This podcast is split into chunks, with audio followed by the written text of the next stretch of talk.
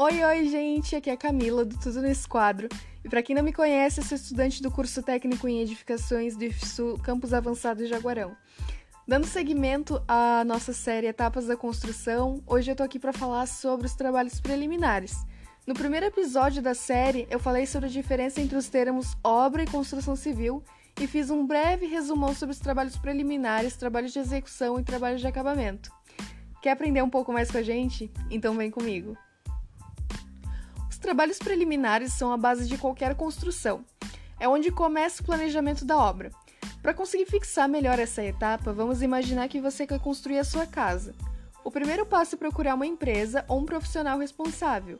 Pode ser um técnico ou técnica em edificações, uma arquiteta, um arquiteto, um engenheiro ou engenheiro civil.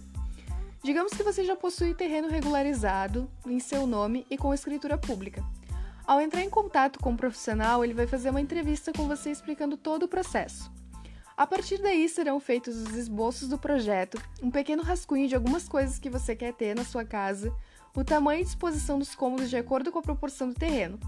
E não esquecendo também de algo muito importante que é a consulta ao plano diretor.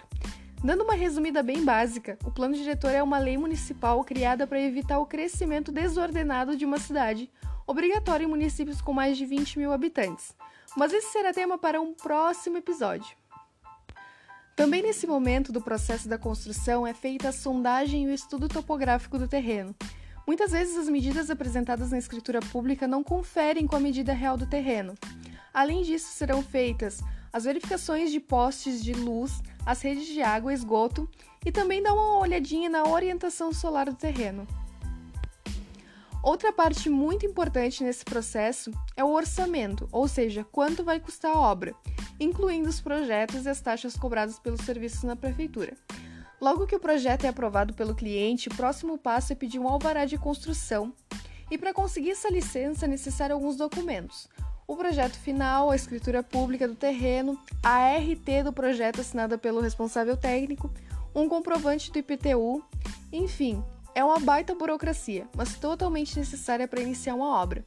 Caso a obra comece sem o alvará, a mesma pode ser embargada mais tarde e passar por alguns outros problemas na legalização da edificação.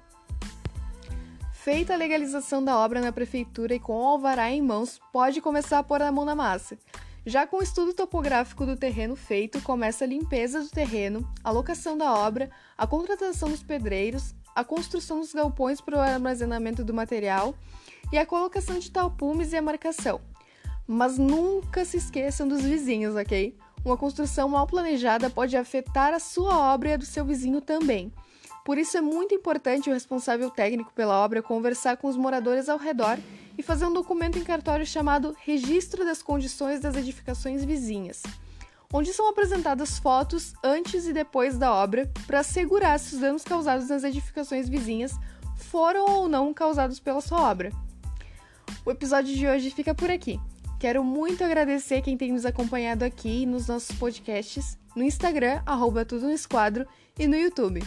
No próximo episódio eu vou falar sobre os trabalhos de execução, então fiquem ligados que tem muito conteúdo por aí.